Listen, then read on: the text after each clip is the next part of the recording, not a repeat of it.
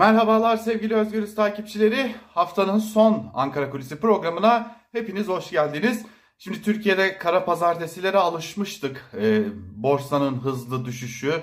E, gerçi artık borsa denklemden çıktı ama doların, euronun yani döviz kurlarının, altının hızlı yükselişi, Türk lirasının hızlı değer kaybı her hafta yeni zamlarla, yeni siyasi e, atraksiyonlarla başladığımız dönemlere alışmıştık. Şimdi bir de e, Merkez Bankası'nın 100 bas puanlık faiz indirimiyle birlikte artık bir de kara perşembemiz oldu. Hem de ne kara Türkiye tarihinin en ağır belki de Türk lirasındaki değer kaybını yaşıyoruz. Şimdi bunun elbette ki getirecekleri olacak. Başta e, zamlar olmakla birlikte öte yandan asgari ücreti her ne kadar görünürde nispi olarak büyük bir zam yapılmış gibi görünse de dolar karşısındaki değerinin e, neredeyse yıl başındaki daha düşük asgari ücrete göre ortadan kalkmış olması 270 dolar seviyelerine gerilemiş olması elbette ki alım gücünü olumsuz şekilde etkileyecek gibi görünüyor. İşte tüm bu gerekçeler birleştiğinde muhalefetin çok büyük bir çekincesi ortaya çıkıyor.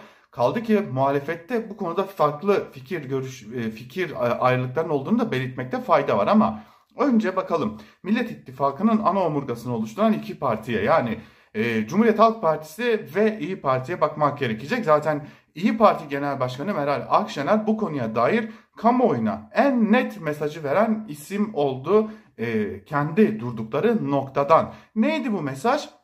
İyi, İyi Parti Genel Başkanı Meral Akşener e, sakince seçime gidilecek diye bir e, çıkış yaptı. Bunun iki önemli nedeni var aslında. Bir iktidarın bu tarz hamlelerine devam etmesinin Türkiye'de çok olumsuz kendi cephelerinden değerlendirdikleri çok olumsuz durumları yol açabileceği kitlesel anlamda Türkiye'yi tam anlamıyla kilitleyecek bazı grevlere ve dahi sokak eylemlerine, büyük protestolara, intiharlara doğru sürüklendiğine dair önemli bir uyarıyı aslında e, içinde barındırıyordu. E, Cumhuriyet Halk Partisi'nin de ciddi manada bu konuya dair kaygıları var. Geçinme kaygısı arttıkça, kendilerini temsil edecek alan bulamadıkça, kendi yaşadıkları duruma e, karşı kendilerini medyada yeteri kadar göremeyince yurttaşların kendi dertlerini, kendi sıkıntılarını kendi yöntemleriyle anlatma e, yoluna gidebileceklerine dair Cumhuriyet Halk Partisi'nde de ciddi bir e, çekince bulunuyor, ciddi bir kaygı bulunuyor. Ee, sokak eylemlerinin çok çok ötesinde şiddetin e, şiddetin barındığı eylemlerin olabileceği e, ve buna karşılık e, bunun karşılığında aslında İyi Parti de bunu düşünüyor aynı zamanda ciddi cebir ve şiddet kullanılarak da bu eylemlerin bastırılacağı ve bunun üzerinden de toplumun daha fazla gerilime e, sürükleneceğine dair çok ama çok ciddi kaygıları var her iki muhalefet partisinin de. Bir diğer yandan e, toplumsal muhalefetin harekete geçmesi gerektiğini düşünenler de yok değil.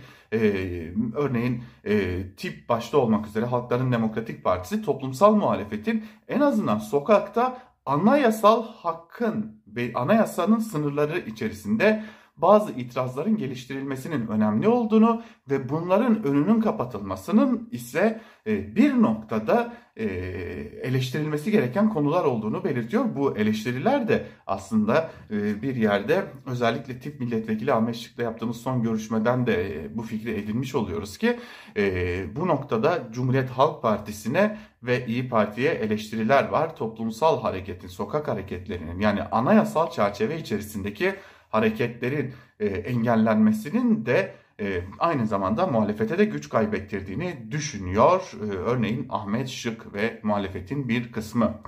Tabi bu noktada e, aynı fikirde oldukları bir diğer nokta ise şu ki e, muhalefetin ta neredeyse tamamı e, olası sokak eylemlerinin en demokratik taleplerle en sakin eylemlerin bile büyük bir cebir ve şiddet kullanılabilerek kullanılarak bastırılabileceği ihtimali üzerinde duruluyor ve hatta her ne kadar şimdilik yalanlanmış olsa da inkar ediliyor olsa da bunun üzerinden bir OHAL ihtimalinin gelişebileceğine dair de ciddi çekinceler bulunuyor. Yani aslında bir temelde baktığımızda muhalefetin tek çekincesi ekonomideki kötü gidişat değil, bunun üzerinden iktidarın kendisine daha rahat bir alan açabilmek için bu kötü gidişata tep gösterilecek tepkileri kullanabilme ihtimali. Tabi bunun önüne geçebilmek için en azından bu noktada Ee, örneğin Cumhuriyet Halk Partisi Genel Başkanı seyahatlerine devam edecek. Önümüzdeki günlerde Adana'da olacak. Adana'da çeşitli temaslarda bulunacak. Sonraki süreçlerde yine o hat üzerinde belli başlı illerde görüşmeler yapacak. Daha sonra e, Cumhuriyet Halk Partisi'nin e, kalesi de diyebileceğimiz İzmir'e gidecek.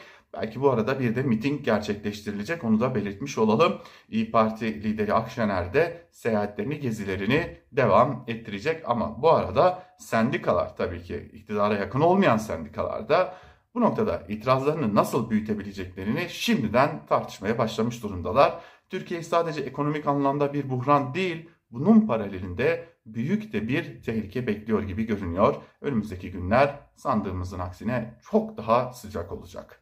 Ankara Kulisi'nden bugünlük de bu kadar. Bir başka programda görüşmek umuduyla. Hoşçakalın.